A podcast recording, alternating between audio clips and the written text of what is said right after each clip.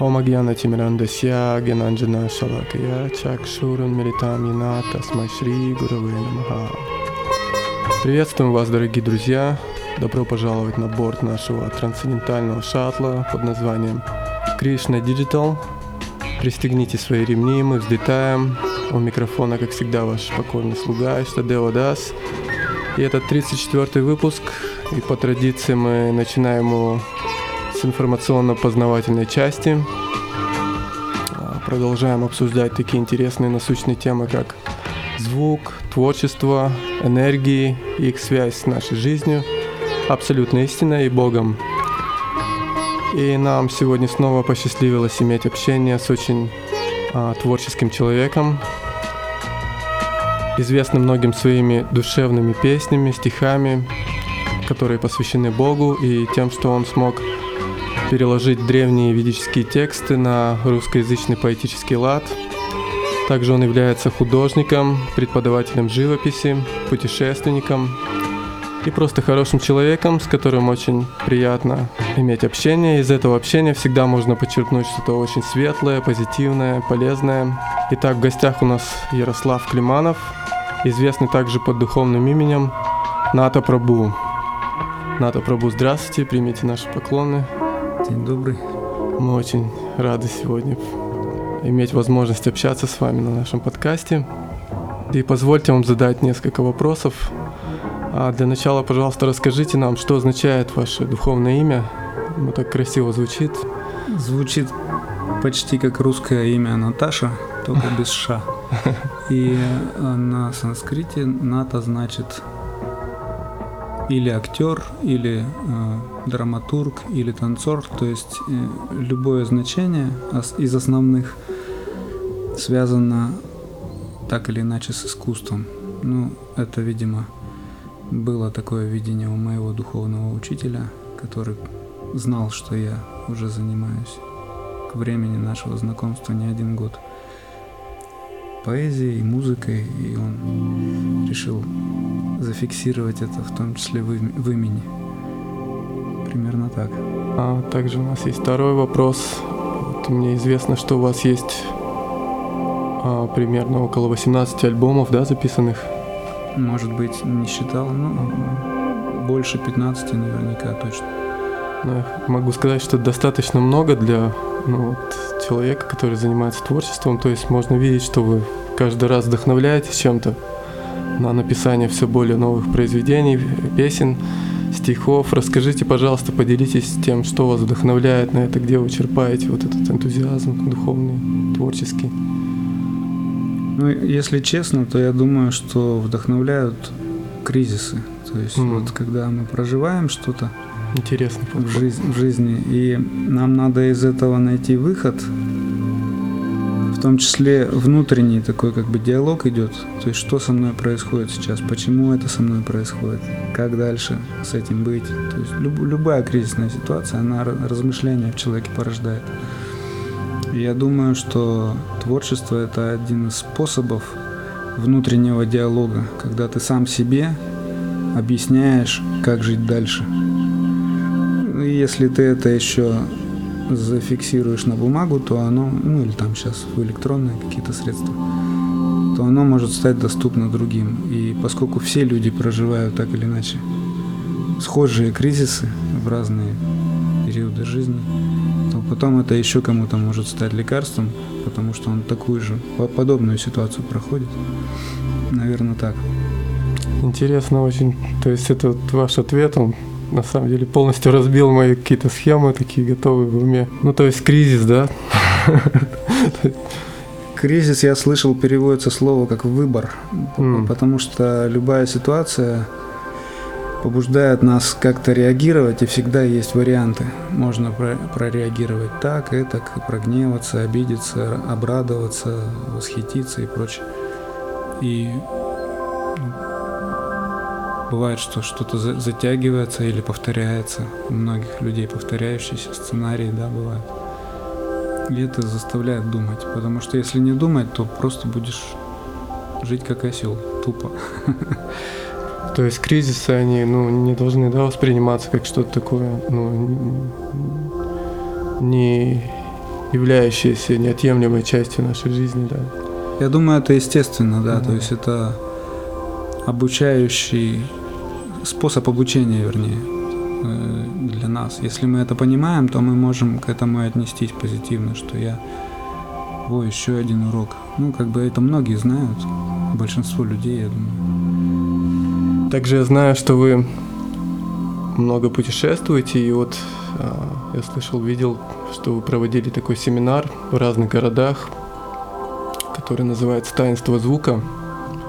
Вот, и поскольку вы как-то имеете представление об этой теме, какие-то познания о звуке, о мантрах, о влиянии этого звука на сознание человека, то поделитесь, пожалуйста, с нами, со слушателями а, об этой теме. Раскройте какие-то моменты, которые вам удалось реализовать? Я думаю, что я в пути, то есть есть какая-то теория, которую я на семинарах рассказываю, а понимание, осознание этого, оно продолжается, и я не думаю, что я глубоко все понял. Тем, что понял или частично могу сейчас поделиться. Всегда было интересно слушать музыку. Многие друзья были меломанами. И не только музыку, язык, например, вокруг, э, язык других государств, других народов. Я в школе изучал глубоко немецкий язык, например, потом английский. И все это вызывало интерес ос- ос- осознанности. То есть хочется жить осознанно. Опять же, понимать, что происходит, что тебе транслируется. Особенно, когда мы слушали с друзьями вот с юности разную зарубежную музыку, всегда было интересно, о чем там поют. То есть есть звук, который мы слышим, и есть непонимание его. Mm-hmm. То есть слышать это не значит понять. И с... Можно, а, я слышал такое, можно слушать, но не услышать. Да, такое. слушать и не услышать. То есть очевидно, что в примере с иностранной музыкой это очень понятно. Но если вдуматься, то и с нашей музыкой то же самое. То есть можно и родную э, речь слушать и не до конца как бы осознавать, что там такое mm-hmm. происходит. Кроме того, есть вот согласно ведическим текстам разные уровни звука. По меньшей мере их перечисляют четыре в соответствии с нашей структурой личности. У нас тоже личность э, структурирована, у нас много уровней. Есть телесный уровень, например, есть умственный уровень, ну, угу. телесный, скажем, чувственный, да, то есть то, что мы слышим на физическом уровне, какие-то децибелы, какие-то волны, какие-то вот звуки, буквы, слоги. Есть ментальный уровень, это в театре называется подтекст. То, что подразумевается, скажем, есть один и тот же текст, скажем, ну какой-нибудь чеховский, сценарий «Вишневый сад». И разные режиссеры вкладывают в один и тот же текст разный подтекст. И получается разные совершенно спектакли. То есть это называется трактовка или прочтение. Буквально можно с ног на голову перевернуть весь смысл, используя одни и те же слова. Ага, да. да, то есть мы говорим там «Привет, дорогой. А что мы вкладываем в слово дорогой, это зависит от ментального послания. То есть я могу в это слово дорогой вложить все, что угодно, и что ты недорогой совсем окажется, в конце концов. Что ты мне друг, что ты, я тебя люблю или что я тебя ненавижу. Это совершенно не зависит от слова, которое я произношу. И в основном, если мы поразмыслим над этим, мы поймем, что подтекст гораздо важнее – с, какой... И это меняет, соответственно, интонацию речи и прочее. Кроме того, за звуком вот этим ментальным есть еще более глубокий уровень звука, который соответствует нашей психике, разуму или интеллекту, и он условно может быть назван звуком образов или звуком, формирующим образы. Интересно, если вот поисследовать структуру разума или вообще разум как субстанцию, то мы обнаружим, что в разуме звук и картинка могут сливаться, то есть они там существуют на каком-то другом. Об этом многие, кстати, художники и абстракционисты задумывались в начале 20 века, но я думаю, они не первые, кто задумывались. В частности, был такой Василий Кандинский, один из теоретиков абстрактного искусства, он работал над тем, чтобы соединить и звук и изображение. И в результате его исследований и других экспериментов других новаторов того времени появились такие явления, как цветомузыка, то есть они угу.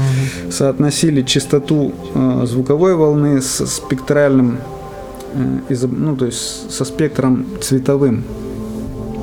И они видели, что, например, одни звуковые тона соотносятся очень близко, например, там с синей гаммой, другие звуковые э, частоты соотносятся близко тождественны, скажем так, каким-нибудь желтым цветам, и в результате они вот породили такое явление, как цветомузыкальные эффекты.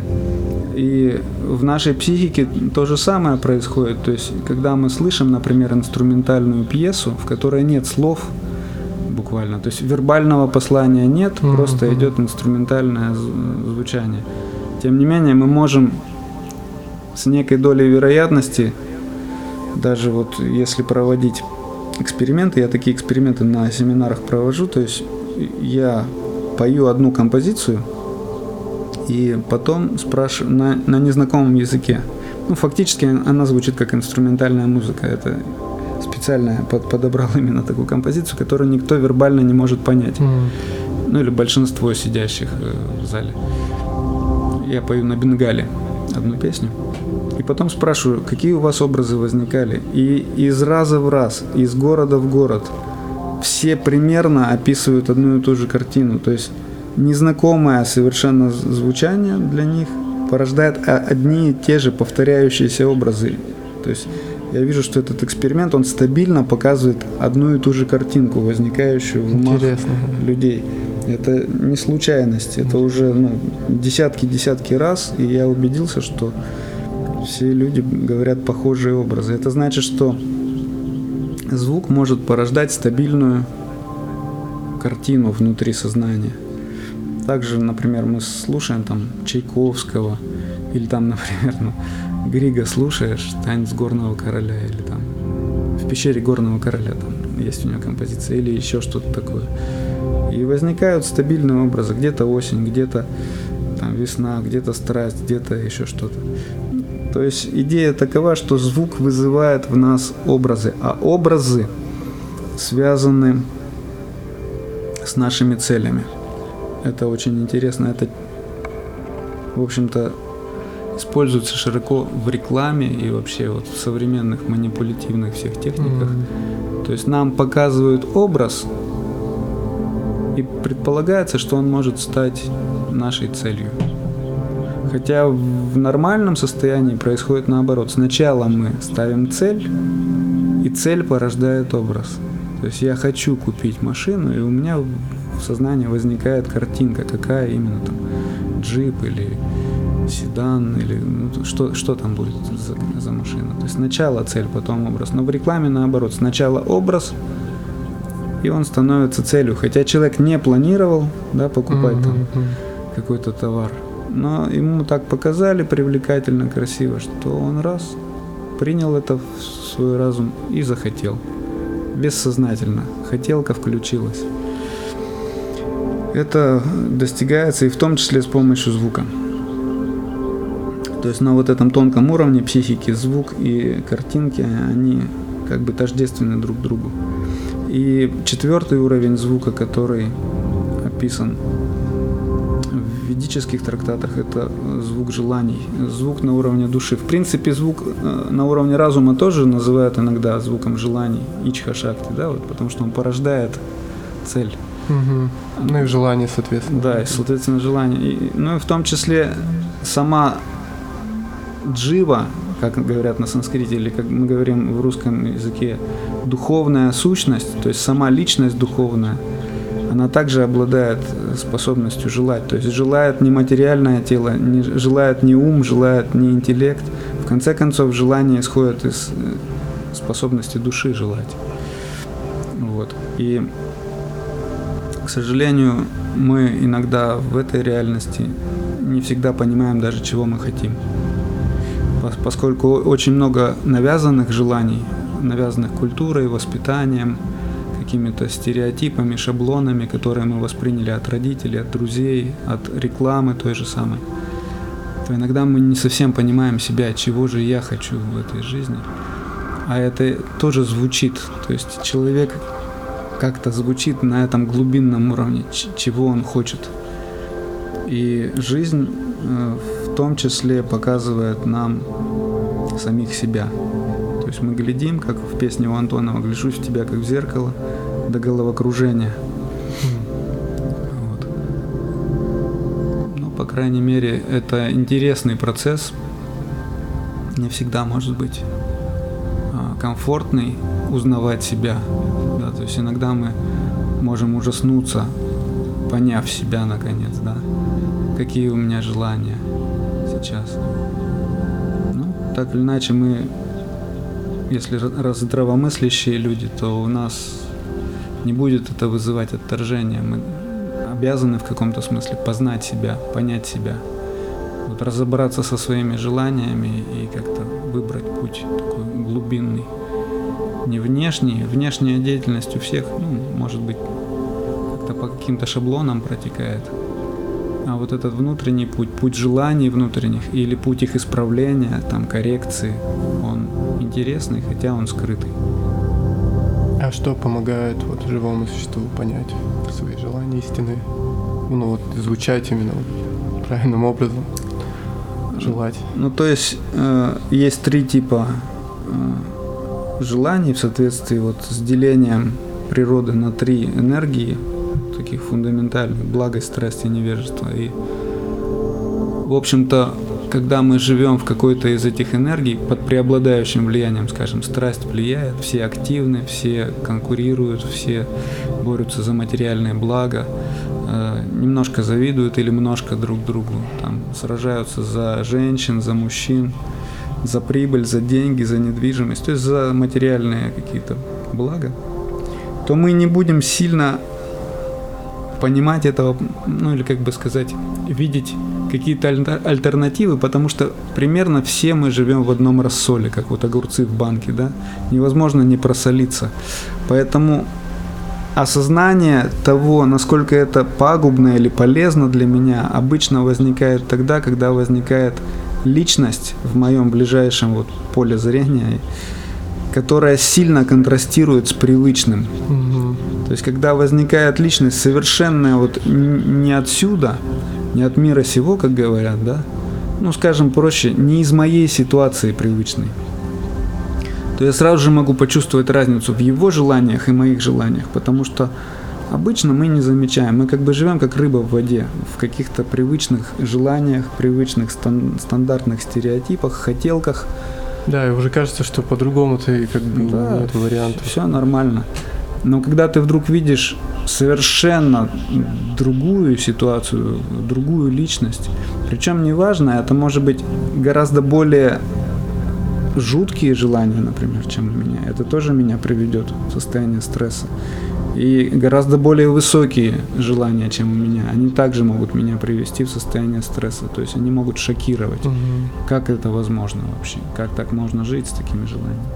И людям, в общем-то, бывает страшно, как э, пел Цой, да, э, что мы требуем перемен, мы хотим перемен, и вдруг нам становится страшно что-то менять. То есть когда эта альтернатива появляется, то возникает реальный выбор. Угу. Потому что в обычной ситуации выбора фактически нет. То есть мы живем по как в колее, как у Выбор Высоцкого. внутри ситуации, то есть есть Да, он очень такой условный, условный, да, то есть это как вот я всегда привожу пример, вы заходите в алкомаркет, и там 300 сортов водки. Кажется, что это огромный выбор. В действительности никакого выбора нет. Там везде C2H5OH, везде этиловый спирт или какой он там. Выбора фактически там нет. Просто разные упаковочки нам внешне показали якобы выбор. Вот. Но реальный выбор, конечно, он вызывает в человеке иногда содрогание, страх. И тут требуется уже, скажем так, либо мужество, ну, оно всегда требуется в этом случае, и, конечно, бывает, ну, нужна помощь кого-то, кто вот тебя действительно ценит любит. Можно еще добавить, ну, там, просто вспомнилось э, эта тема, что мы ее обсуждаем на семинарах касательно мантр М. и вот практик, которые сейчас стали популярными широко в России и везде вообще в мире, что часто происходит у нас подмена фактически. То есть, когда мы практикуем подобные техники, работа над собой, как мантры, повторяющиеся какие-то молитвенные формулы. В общем-то, и многие песни построены по этому же принципу, повторяющаяся какая-то формула. То есть Мгм. во многих песнях есть рефрен, это повторение, то есть это как бы закрепление в разуме одних и тех же каких-то э, сценариев. И когда человек осознанно пытается практиковать мантра-медитацию, у него возникает сложность традиционная, что он обнаруживает, что как раз звук речи, звук мыслей, звук образов и звук желаний – это совершенно разные звуки бывают. То есть это расстроенная система. Я говорю одно, произношу, например, какую-то мантру, в уме у меня какая-то другая мысль в это время может зву- звучать или мелькать. Э, в картинках, в образах и в целях у меня какие-то вообще посторонние вещи возникают. И желания тоже непонятно, какие при этом бывают. Может, я и не хочу эту мантру повторить. А у нее же есть содержание, в ней заложено уже семя каких-то желаний. Мгм. То есть там прославить кого-то, или там попросить чего-то, или там как-то сконцентрироваться на красоте какого-то образа. А я, повторяя э, эту молитву или мантру, совершенно в другом месте, совершенно с другим настроением. И это, в общем-то, тренинг по само, ну, как говорят, точку сборки найти, да, то есть собрать Стать- самого стать себя. Целостной личностью. Да, стать целостной личностью. И это труд. И порой, порой это бывает очень тяжело. То есть человек пытается, сидит, пытается там медитировать, собрать себя в одну единую личность, и у него ничего не получается. Он просто даже очень сильно может устать от этого. Хотя, казалось бы, он просто произносит какой-то звук. Мгм, мгм. И тут нужна, ну, как э, рекомендуют трактаты ведические, то, то есть очень легче это дается, когда коллективная медитация, но она может быть также бессознательной. То есть коллективная медитация это не всегда панацея, если это бессознательная деятельность, а часто мы склонны именно к механическому подходу, к такому бессознательному. Это легче, как бы раствориться в толпе, стать таким, ну, как сказать, конформистом, да, это то есть тот, кто плывет по течению вместе с массой людей. И расслабиться, и просто получать удовольствие, скажем, от внешнего звука, как, как вот глухари на, на такой вещи, да, они такуют, и у них просто такой транс, они уже не слышат ничего вокруг, но при этом они могут не соображать, что с ними происходит, какая опасность их подстерегает, Мгм. что на них охотник уже нацелился. Вот. И я думаю, что сейчас очень много вот в этой сфере также происходит бессознательного, но это каждый сам с собой может разобраться, где мы осознанно, где мы бессознательно. Это такой индивидуальный, скажем так, труд, но очень интересный. Если задаться целью, то скучно точно не будет. А что бы вы хотели пожелать еще нашим слушателям? Я бы хотел пожелать и себе, и всем остальным эм, смелости, потому что смелость иногда нам страшно идти вглубь себя, иногда нам страшно быть самими собой, например. То есть, отдавая себе отчет в своих желаниях, мы обнаружим, что мы входим в противоречие с окружением привычным, например, или даже с нашими некоторыми старшими. А это очень тяжело входить в противоречие с первоосновами. То есть старшинство всегда нас поддерживает. Родители, например, начальство, учителя какие-то. И иногда мы можем обнаружить, что наши желания, наши цели не соответствуют привычным шаблонам, которые нам навязали уже. И будет всегда искушение согласиться, просто вот, ну, стать винтиком таким бессознательной, опять же, какой-то э, вещью, которая просто должна соответствовать общим принятым таким в обществе стандартам, канонам, фактически потерять себя. И нужна смелость, чтобы все-таки не терять себя, быть самим собой, в каком бы мы окружении ни были. Ну, то, что для меня сейчас актуально, по крайней мере. Спасибо вам, Ната Прабу, за такие искренние пожелания. Дорогие слушатели, напомню, это был в гостях у нас был Ната Прабу, известный как Ярослав Климанов. Далее вас, как всегда, ожидает микс из замечательной музыки. Вот напомню также, что вы можете присылать нам свои работы в форме каких-то треков, которые соответствуют формату нашего подкаста, либо дизайнерские работы, либо промо-миксы. Мы будем их просматривать, и если они подойдут, мы обязательно их выложим в нашем подкасте, сыграем в миксе. Вот. Спасибо вам большое за ваши отзывы, за то, что вы слушаете. Оставайтесь с нами, оставайтесь с Кришна Digital. Ом Тат Сат.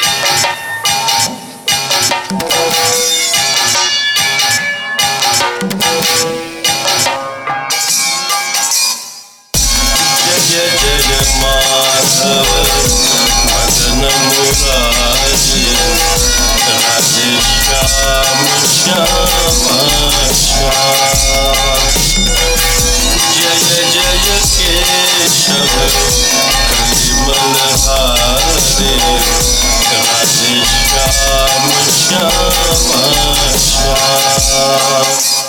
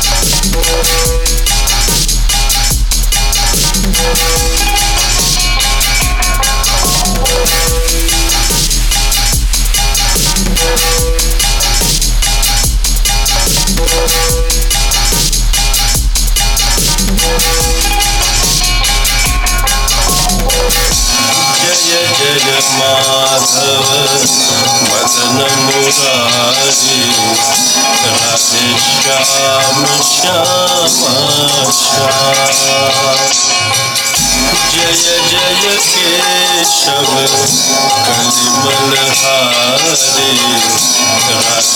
Shama, Shama, Shama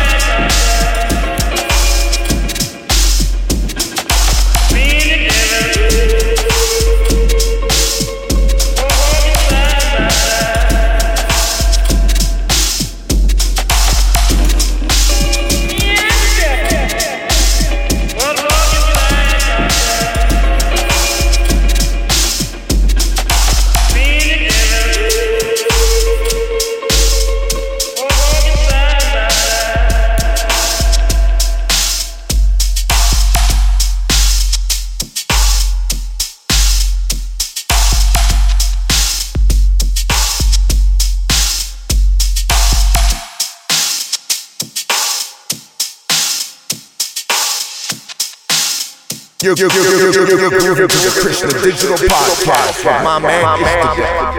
you're,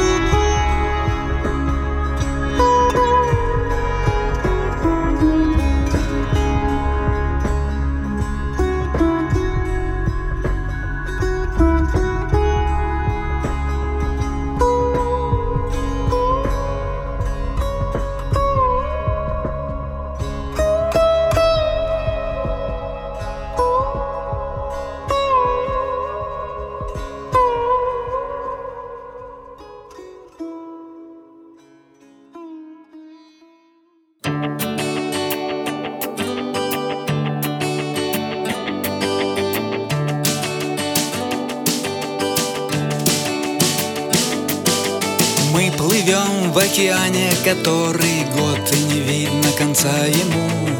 Каждый день волны сносят людей за борт в океанскую тьму. Каждый день мы надеемся на успех, только время смиряет нас. Ну а те, кто способен спасти нас всех, недоступны, прервана связь.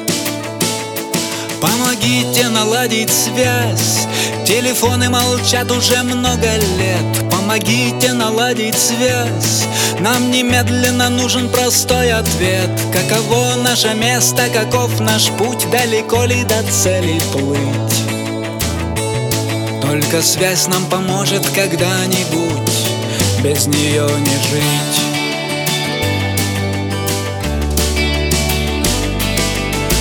Наши лампочки меркнут во тьме кают В океане ревут шторма. Те, кто слаб от отчаяния, что-то пьют Постепенно сходя с ума. Этот остров безжизненный на пути Мы встречаем в который раз. Ну а те, кто способен всех нас спасти Недоступны, прервана связь. Помогите наладить связь Вы, возможно, потратите много дней Но помогите наладить связь. А иначе нас ждет только мир теней. Наше зрение бессильно Вокруг туман звезд не видно И врет компас. И я видел, как молится капитан. Помогите наладить связь Волны времени съели огромный флот Континенты ушли на дно Но наша супермашина плывет вперед.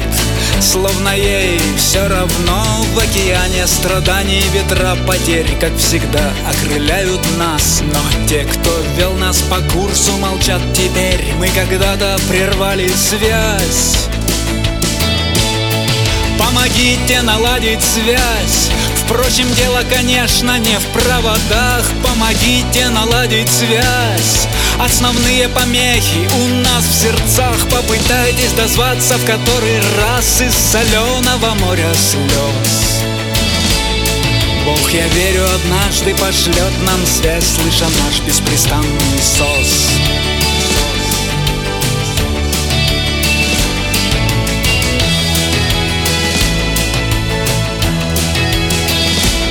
И вдруг я вижу на палубах там и тут Совершенно других людей. И вдруг я слышу в каютах уже поют Песни новые новых дней. Только многим по-прежнему не вдомек Что мечта наконец сбылась. И хоть берег родной, как всегда, далек Но уже существует связь да уже существует связь Слезы счастья бегут по твоим щекам. Да уже существует связь Знать бы всех, кто явился на помощь нам. Тают айсберги в сердце и за бортом Песня по сердцу мне пришлась. Я прошу об одном, чтобы мы потом сохранили живую связь я прошу об одном, чтобы мы потом сохранили живую связь. Я прошу об одном, чтобы мы потом сохранили живую